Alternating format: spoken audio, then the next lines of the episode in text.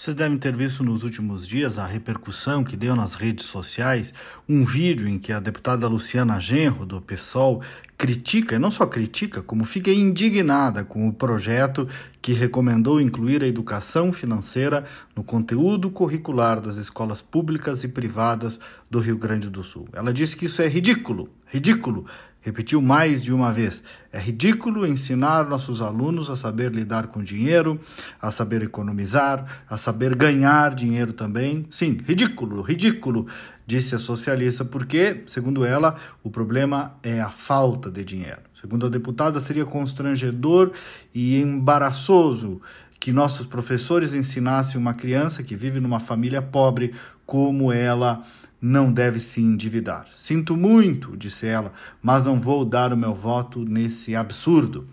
Vejam como é o, o, esse pensamento é revelador de uma mentalidade que não é necessariamente contra a pobreza exatamente, mas é contra mais, é contra o dinheiro.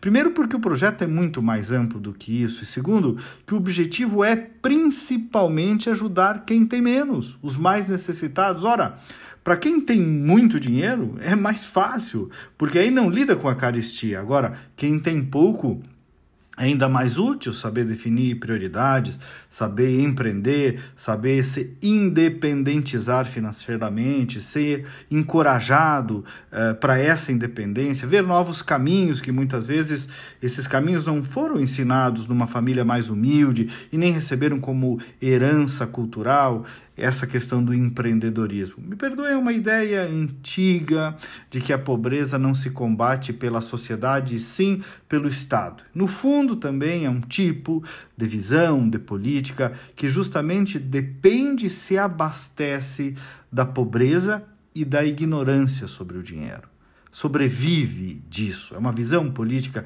que sobrevive dessa ignorância. A independência financeira das pessoas faz mal a essa visão política, porque quem pensa assim prefere que fique independente do Estado. E repercutiu tanto esta crítica que a Luciana Genro conseguiu fazer para a educação financeira que ela até conseguiu o que nem Bolsonaro conseguiu nas redes sociais, que foi unir os bolsonaristas conservadores com os liberais da Faria Lima na mesma toada. Foi um recorde incrível, mas foi pedagógico enxergar o raciocínio que está por trás disso. Me segue no WhatsApp, manda uma mensagem agora para receber o comentário todos os dias aí no teu telefone. Adiciona um, e manda uma mensagem no 51 982526615. Até amanhã e vamos com fé.